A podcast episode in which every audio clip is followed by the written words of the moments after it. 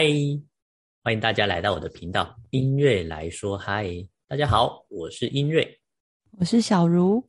今天呢，想要跟大家分享我上完十二天 NLP 执行师的收获。那我觉得这几天的收获啊，让我更大的觉得 NLP 是一个很厉害的技术，因为它不只是可以疗愈别人。然后，其实你的日常生活上也用到了很多 NLP 的小技巧哦，比如说教你怎么亲和感的建立呀，哦，怎么样说话可以让人家知道你是比较专业、比较有内涵的，就非常符合我这种业务，可以去跟客户哦建立更多的联系，让我能够为客户打造更好的服务。这是我觉得我今天呃上完这十二堂课。第一个收获，那第二个收获是，我觉得它更厉害的点是，呃，我们人可能会因为一些内在情绪啊被困住了，哦，这个事件过不去，内在的情绪就卡住了。但是透过 LP，它可以让你不用说出那个事件里面的细节，你只要用一个代号代表，它也可以透过技术去释放你那个情绪。让你放下这件事情的困扰哦，比如说失恋的痛苦啊，比如说是呃事业上的烦恼，很多很多类型。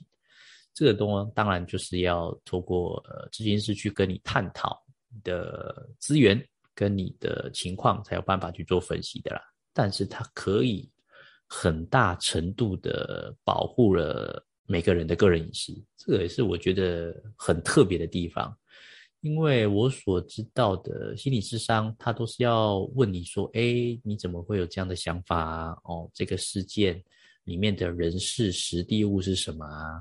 哦，让你有什么样的困扰啊？你必须讲，呃，讲得很清楚，让智商师去帮助你达到你想要的，呃，放下或者是处理，或者是情绪的释放。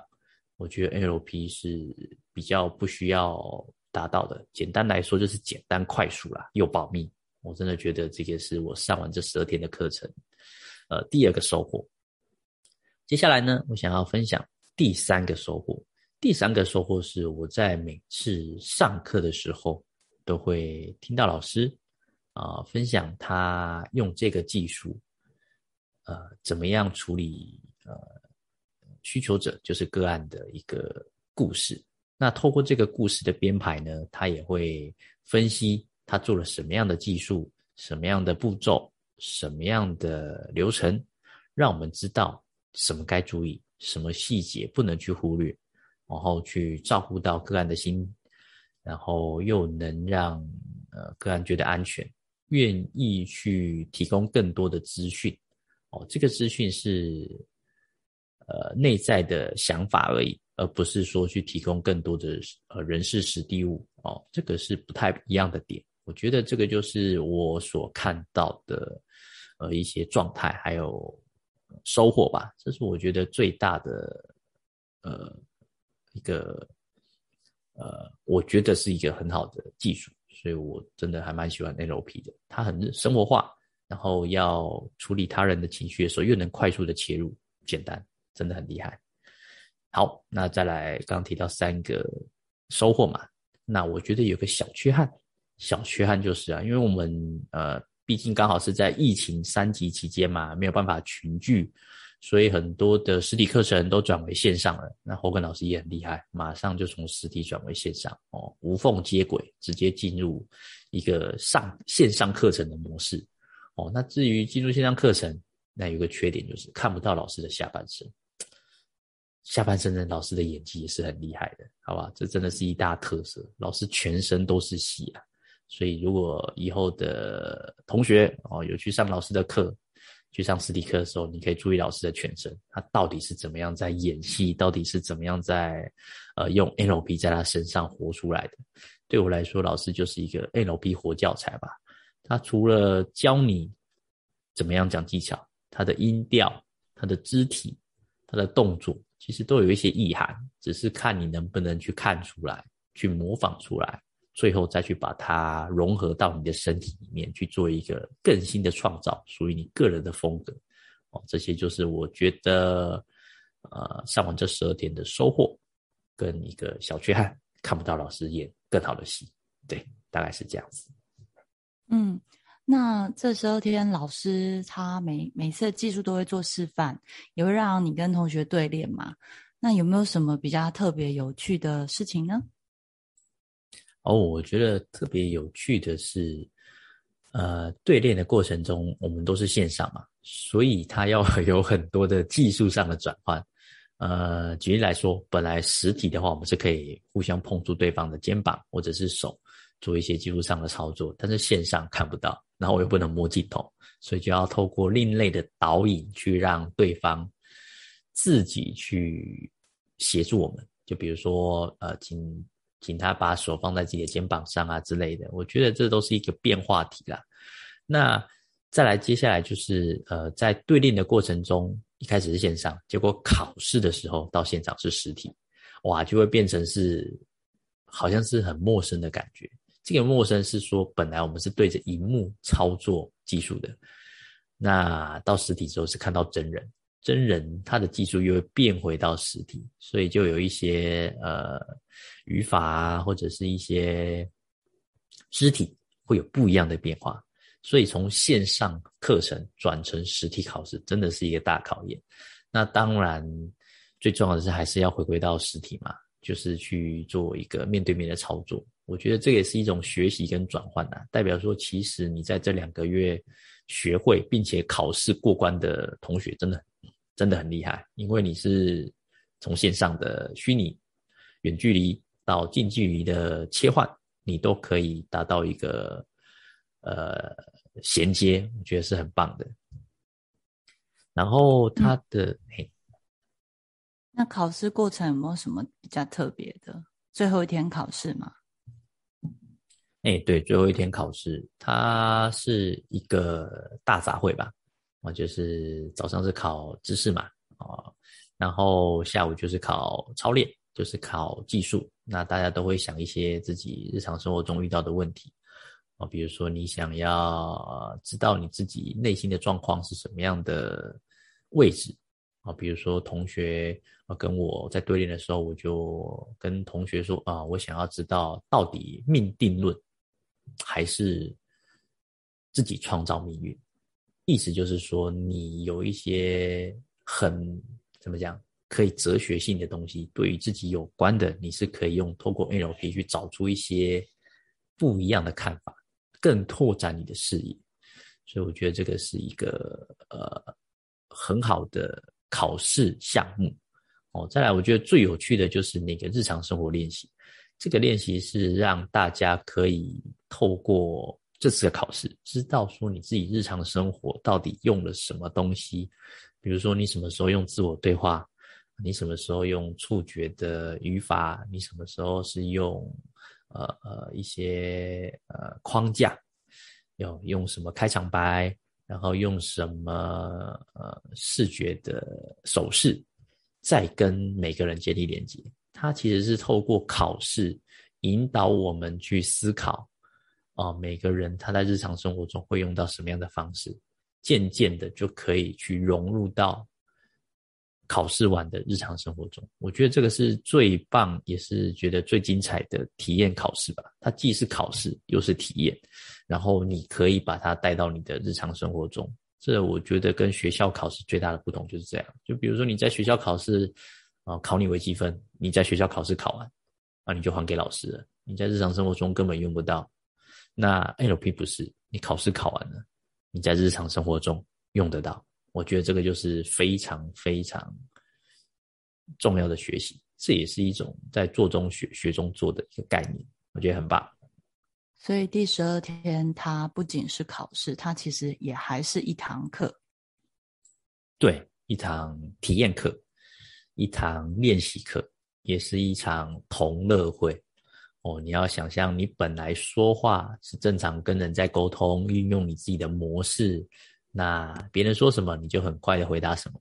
但加入了一些指令，哦，你就可以想象哦，比如说我现在跟你讲话，我本来眼睛是习惯性看左边，现在你要往下低，这时候你的思维模式好像就会被唤醒，就会有新的想法或者新的创意建立出来，这个就是一个更大的扩展哦。又或者是说，你本来手势是会在胸前一直比啊，然后建构你叙述的那个画面，那突然我要让你把手背在手后面，你说出来，你会不会觉得卡卡的？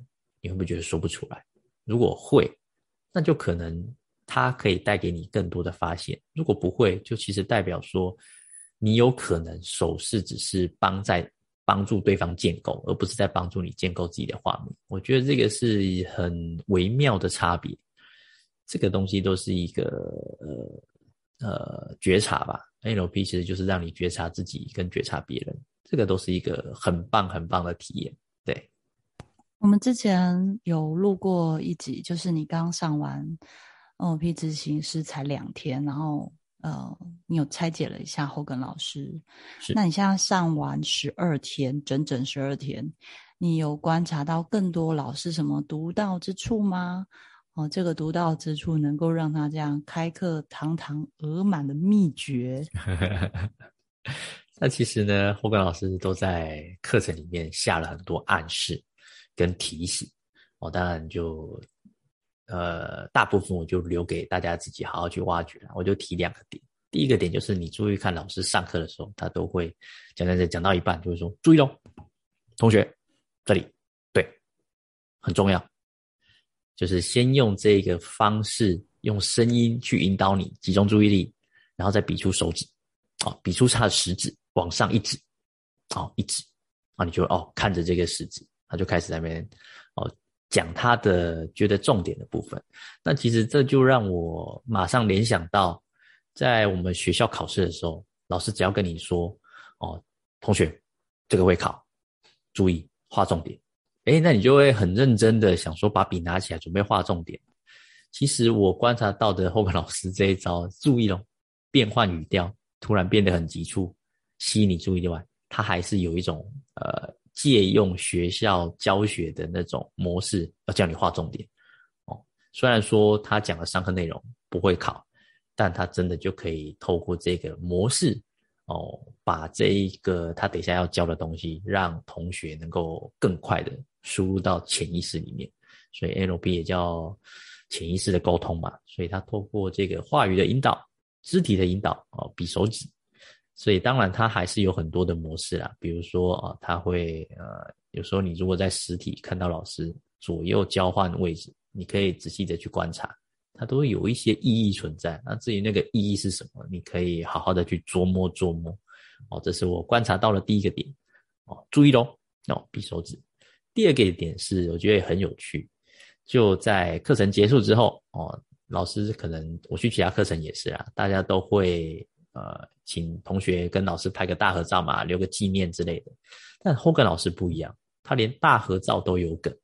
他的梗就是跟同学说：“哎，同学，对，就是大家一起要拍照了哈。啊，当然，我的课程就是有这种风格，凭这个凭这张照片复训免费，哎，复训免费哦。那本来你看到大家都在收书包啊，收一些自己的东西啊，本来还好，慢慢走，听到复训免费。”哦，哎，就是好像动作加快一点，赶快抢个好位置，怕这个照片有没有自己的脸被挡住了，没有办法复训免费，就是调动大家的积极性。我觉得这也是他很有趣的地方。所以我每次下课在大合照的片段，我会开始有点小期待，Hogan 老师讲出这句话：“同学，赶快来合照，这个以后复训就是凭这张照片免费。”哦，那当然也可以透过这个合照的过程呢，去创造跟同学的呃结合度。怎么说？因为同学有的同学会比较有趣，会提问说：“啊，老师，我现在戴口罩，你也看不出来。”嗯，老老师如果说想要达到的目的是说不，只要你来，然后拿那张照片哦，拿手机出来比这个哦，比照片上的你，那我就会认得出来，因为你们都是我的学生。哇，你听了这个是不是就觉得？好像老师都会特别的记住你这件事情哦。当然，不管呃最后的呃这个照片合出来是怎么样的结果，但我觉得他就是一个很很会把一些东西藏在他对话跟他的行为当中的老师，你看连大合照都是。我看了那么多的老师，我只有看过他这么做，他这么说哦，凭大合照免费这件事情，连戴口罩也是。对，当然，说到这个，我之前呃四年前我去上老师的课，二零一七年那时候，其实班上就有一个学姐，老师就有介绍，她说，哎，她是来复训的。